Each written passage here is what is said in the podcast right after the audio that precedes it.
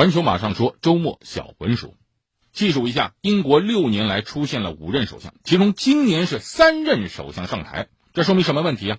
丁纯认为啊，英国政坛的不稳定，说明保守党和英国目前正面临着千钧一发的时刻。现在我们看到的英国整个政治、经济、社会，它所面临的这个危机，这个大背景就是从迫使的英国要重新寻找它的定位。保守党政府的话呢，是实际上是已经失去了相应的对民众的这个吸引力，大家对他呢是非常的失望，可以说是已经到了一个非常紧急的这样一个关口。那么，被保守党认为有能力和凝聚力的苏纳克，是不是未来英国复苏的大救星呢？从推迟的财政声明可以看出，这苏纳克还是有点难呢。那我想，很明显的，他处在政策矛盾的两难当中。一方面，经济上怎么样是可行的；另外一方面，民众多大程度能接受？只要有一个不对付，那么他的这个政策就很难做。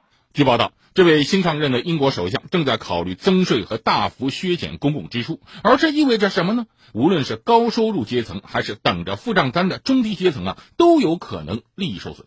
增税的话呢，很显然富人是会更多的要交税的。同时呢，削减开支等等，最大的这个受害者是这个社会中下层。那么这种收缩作用显然就会使得经济复苏也会减缓，整个这个经济会更加的凋敝。那么这个呢，对他要救民于困境之中呢，其实是相反的。他必须要去找到一条既让市场幸福，又不至于引起老百姓过度反应的这样一种中间道路。此外，考验苏纳克的还有面对于欧盟这位加了引号的老朋友。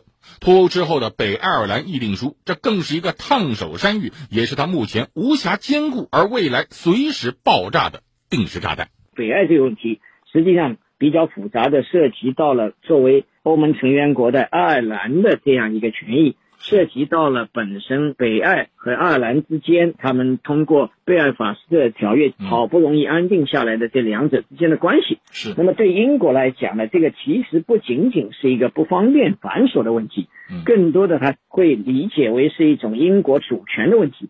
这个苏纳克，因为他现在的问题更多的是国内的通胀，他都会暂时的比较柔和的去处理跟欧盟的关系，但是相关的问题应该还是一个定时炸弹。